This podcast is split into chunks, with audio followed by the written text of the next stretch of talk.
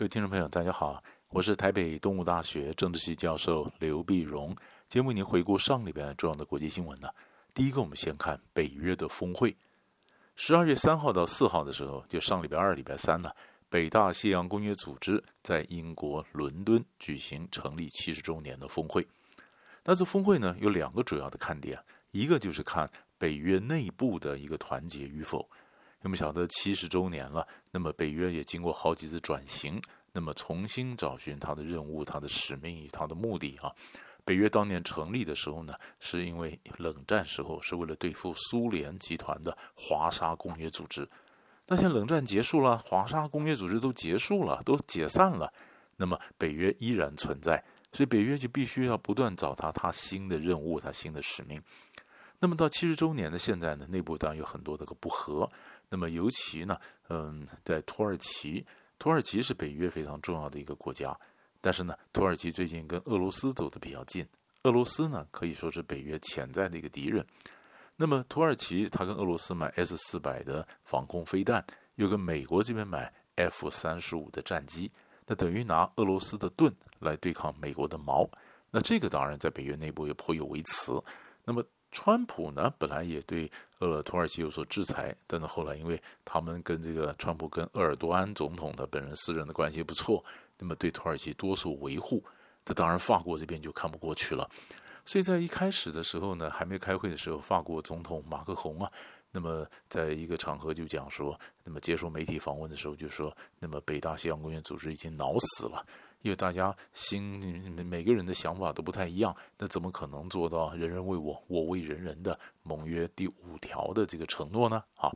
所以这次我们也看到，那么被那么马克宏讲出来以后呢，那么德国总理梅克尔当然就觉得马克宏是破坏大王啊，你每次都是破坏团结啊等等，所以你可以看到这里面，嗯，大家有调侃川川普啦，川普也发脾气了。都有一点像肥皂剧一样的这种这种不太成熟的一个表现啊。可是另一方面呢，北约又一个非常重要的一个改变，那就是发表联合声明的时候呢，提到了中国。这是北大西洋公约组织第一次在联合声明里面提到了中国。那中国呢，讲到中国的崛起啊，那么对北约造成了是一个机会，但是也是一个挑战啊。美国呢，不断的游说北约盟国，说中国其实是个威胁啊，或是个潜在的敌人。但是北约的这个联合声明里面没有用“敌人”这个字，可是呢，却表示北约对中国的崛起非常的关切。那关切点主要在两个地方，一个就是马克龙所讲的这个印太战略，中国在印太的这个战略这个布局让北约关切。啊，美国方面一些智库也讲说，那么中国“一带一路”啊，进到欧洲拿拿下了这个呃意大利的港口啊、希腊的港口啊，这个应该让的就是很多欧洲国家表示个那么关切，又提高了警觉性。但是更重要的是什么呢？是网络安全。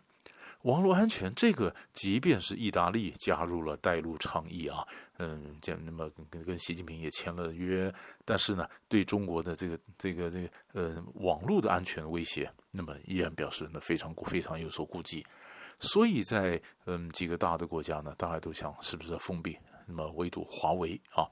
那么所以华为这是一个非常重要的指标。那么也有一些分析家讲呢，北大西洋公约组织虽然看起来内部当然有好像有些不同的意见，不一定能团结，但是就整个大的国际的格局来讲呢，它是逐渐逐渐的靠美国这边靠过去了。最主要的原因其实就是网络的安全。啊，这个是一个新的一个现象，新的一个发展。那么华为是不是？那么后来就被很多很多的欧洲国家来呃拒绝往来啊，或者说是嗯，这个网络安全怎么让北约提高警觉？他下一步会怎么做？这个也是我们持续关注的一个重点。第二个新闻呢，也是法，也是欧洲新闻。那我们看法国，法国在上礼拜四啊，十二月五号的时候呢，八十万人走上街头。啊，八十万人上街头，那么抗议呢？那么政府的新的年金改革啊，那么当然法国最大的工会啊，那么 CGT 啊是说不是八十万，是一百五十万啊。那里面当然整个交通业的百分之九十的火车停止，那停驶，很多交通的位置瘫痪啊。那么十二月十号有第二波罢工，那为什么罢工呢？这跟过去啊，那么法国所经历的所谓黄背心不一样。黄背心是因为政府涨了燃涨了燃油的价格，那很多也不见得有组织啊，就是这种机动性的，没有没有领袖的，那么这种街头抗争的黄背心。那这次不是，这次是有组织的工会的罢工。工会罢工呢，最主要就是政府要改变改改变这个年金的这个改革的制度，因为他这个呃法国现在呢有四十二种，起码有四十二种制度。四十二种制度呢，那么有的人做得久，有的人可以做得晚，做得呃提早退休，享受更多的假期，呃更多的这个呃退休金啊等等，这不太公平。所以，那么法国的这个政府呢，就想把它就变成一套，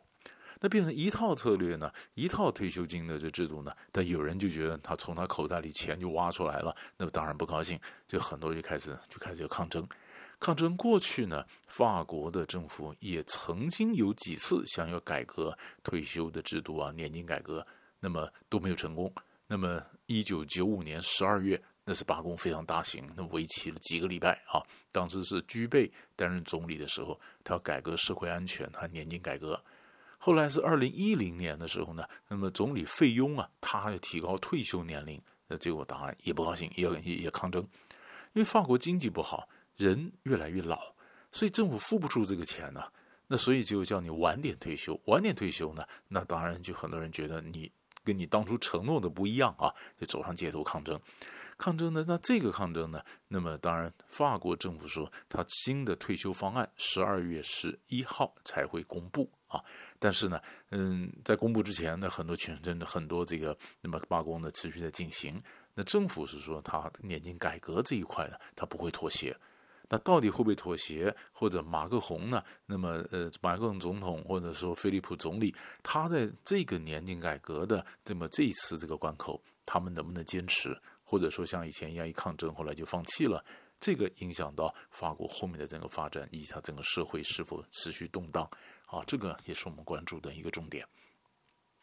接着我们看乌克兰，乌克兰的问题啊，有点小复杂。乌克兰是怎么回事呢？因为我们看到美国现在那么这个呃弹弹劾案的弹劾川普的案子搞得沸沸扬扬的，搞沸沸扬最主要就是那么川普呢，他在今年夏天时候跟乌克兰总统泽伦斯基通了电话，那么要求呢，那么乌克兰总统那么调查这个拜登啊，美国前副总统拜登的儿子杭特拜登，那么在乌克兰的一些生意啊，是不是有涉及到各种贪腐啊？那这个事情当然就是美国，美国现在就是调查的事情。那么要弹劾川普，就是说你怎么把你个人的利益放在国家利益上呢？外交政策本来是个呃国家利益啊，怎么为你个人的政治去去去忙呢？啊，所以美国跟乌克兰的关系就变得有一点微妙了。可就在这个时候呢，那么乌克兰在九号的时候，那么跟呃总统泽伦斯基啊，在九号的时候跟俄罗斯总统普京见了面。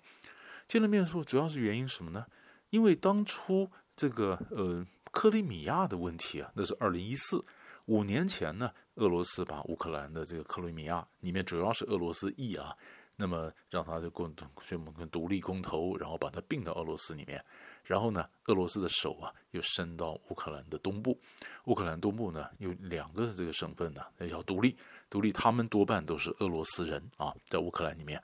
那所以这问题一直解不了啊，那东部的事情一直动荡不安。那所以，乌克兰总统泽伦斯基呢上台的时候就说，他要跟俄罗斯总统普京要去谈判呢。谈判以前曾经在四年前签订过一个协议啊，那么就是让东部这两省让他们公投，给予高度的自治。可是你还是留在乌克兰里面啊，但是这个协议一直没有执行啊。所以泽伦斯基就说：“我得跟普京讲一下，讲一下。首先呢，那么我们愿意让他这个公呃这个呃公投，然后让这两个省呢可以高度的自治。但是呢，俄罗斯必须保证乌克兰领土的这个完整，也就是乌克兰东部的边界啊。那这个那么乌克兰政府得有控制权呢。现在是抓在俄罗斯手里，那你得放出来。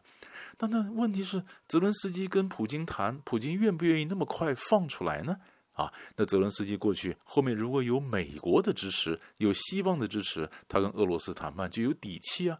可是问题是，美国现在因为所谓弹劾案，这个乌克兰的问题变得大家都想闪开，说没有，其实也不敢太表示说我跟乌克兰的是不是内政介入太深啊等等。那美国这边如果不是那么去挺乌克兰的话，那乌克兰跟俄国谈判会不会在这个不对等的情况下做了过多的让步呢？所以乌克兰群众走上街头，走上街头呢，要求那个泽伦斯基总统不能够为和平而和平，或者做了过多的承诺啊等等。所以本来大家都几乎忘掉了乌克兰东部两个省然后要独立，那独立这问题依然悬而未决，还有很多俄罗斯影响力在这边。但是现在呢，要开始重新谈，那么西方的支持也不见得都能够到位。那泽伦斯基跟普京见面怎么谈？乌克兰问题能解不能解？这个其实也是我们关注的一个重点，所以大概上个礼拜呢，我们就抓的三块有关欧洲的新闻呢，这个都是在欧洲，那么跟你做个分析，我们下礼拜再见。